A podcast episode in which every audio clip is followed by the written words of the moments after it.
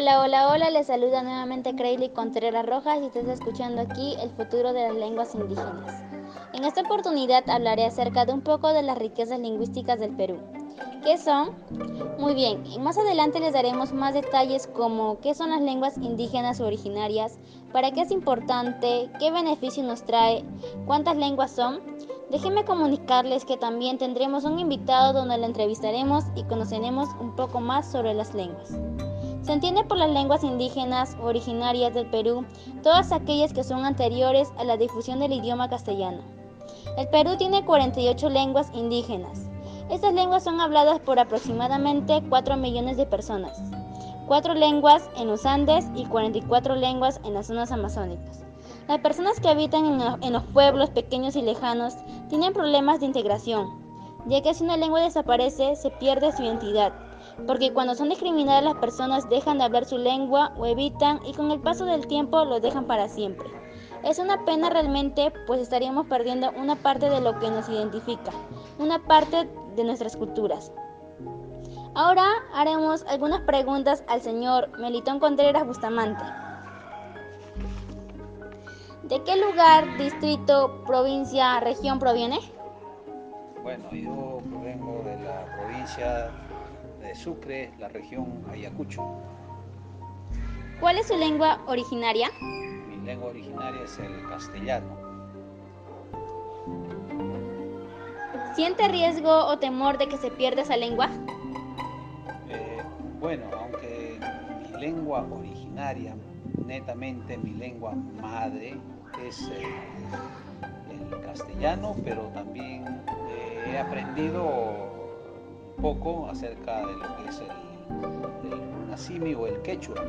Necesariamente estos tiempos el quechua eh, se está dando pues una importancia a través del Ministerio de Educación a fin de que se rescate, se mantenga esta, esta lengua, ¿no? porque es netamente parte de nuestra identidad, es una lengua muy importante y también considerado en estos tiempos también como un idioma, no solamente el castellano, sino también el quechua es como un idioma oficial.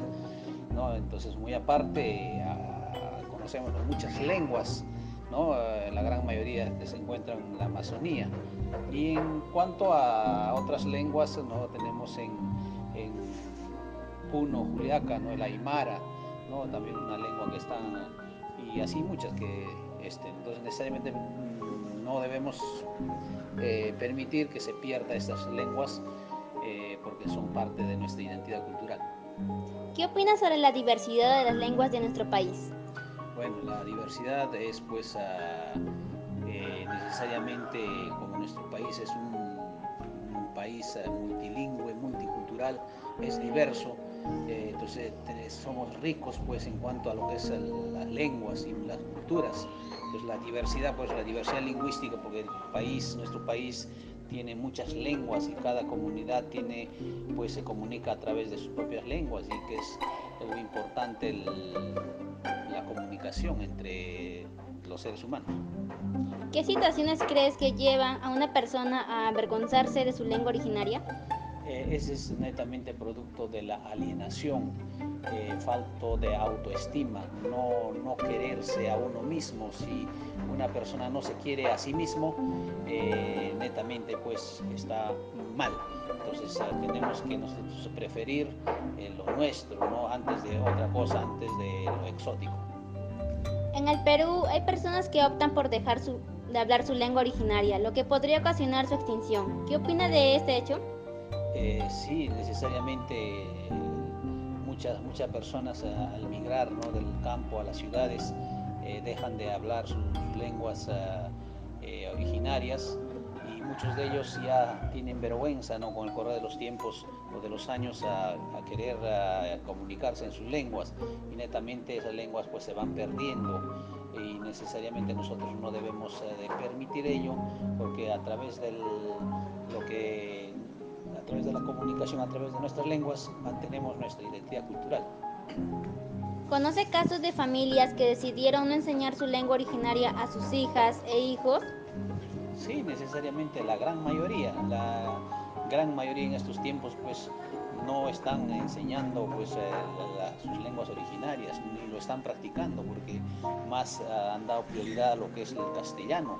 Y a razón de ello, pues muchas lenguas ya se han perdido y también con el tiempo llegarán a perderse, ¿no? si es que no lo mantenemos en las demás lenguas. Si tuviera la oportunidad de persuadir a esas familias para que enseñen a sus hijos e hijas su lengua originaria, ¿qué razones les daría? Eh, bueno, necesariamente ah, hay que mantenerlo, hay que practicarlo, ¿no? Practicarlo más que nada eh, con nuestros familiares, ¿no? Con nuestras amistades, en, eh, en nuestras comunicaciones diarias, utilizando nuestras lenguas nativas u originarias a fin de mantenerlos, ¿no? Y cultivarlos todo lo que eh, nos han dejado nuestros ancestros. De esa manera podemos este, valorarlos, mantenerlos y cuidarlos, no siempre en nuestra lengua. ¿Podría usted decir un mensaje de reflexión hacia los oyentes sobre las lenguas indígenas? Eh, en, bueno, mi propio este, en castellano o en, otro, en otra lengua quiere que, que lo diga. En castellano. En castellano. El mensaje es que necesariamente todos hay que cuidarlos, hay que practicar, hay que mantener, revalorar nuestras lenguas originarias.